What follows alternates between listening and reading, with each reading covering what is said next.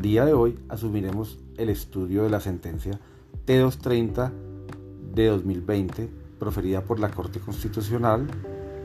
la cual tiene como base la protección al derecho de petición como derecho fundamental eh, y la relación con las redes sociales. En ese orden de ideas, manifiesta esta providencia judicial que si radicamos una petición respetuosa en las plataformas virtuales o, redes sociales del peticionado, este debe responderla o como mínimo direccionarla, ya que es su obligación darle contestación de manera clara, puntual y resolviendo la petición default. Además, dentro del proceso o dentro de la sentencia en estudio, no cabe duda que la página a la cual se remitió un mensaje efectivamente corresponde con la de la empresa que fue accionada en esta oportunidad, toda vez que el nombre utilizado era el correspondiente.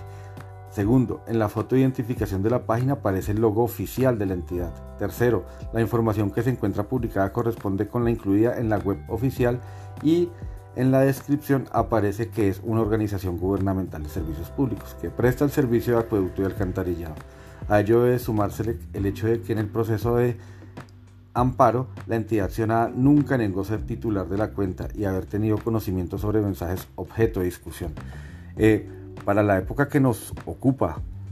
sabemos que por temas de esta pandemia mundial se han activado redes sociales, se han activado plataformas tanto de entes públicos como privados.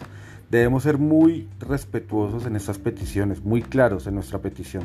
y debemos saber que podemos utilizar estas plataformas para erradicarlas, siempre y cuando atiendan a su nombre, atiendan a su logo, atiendan a sus datos personales de identificación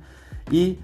en ese orden de ideas deben respondernos dentro del término dado para tal situación. Muchas gracias por seguirnos.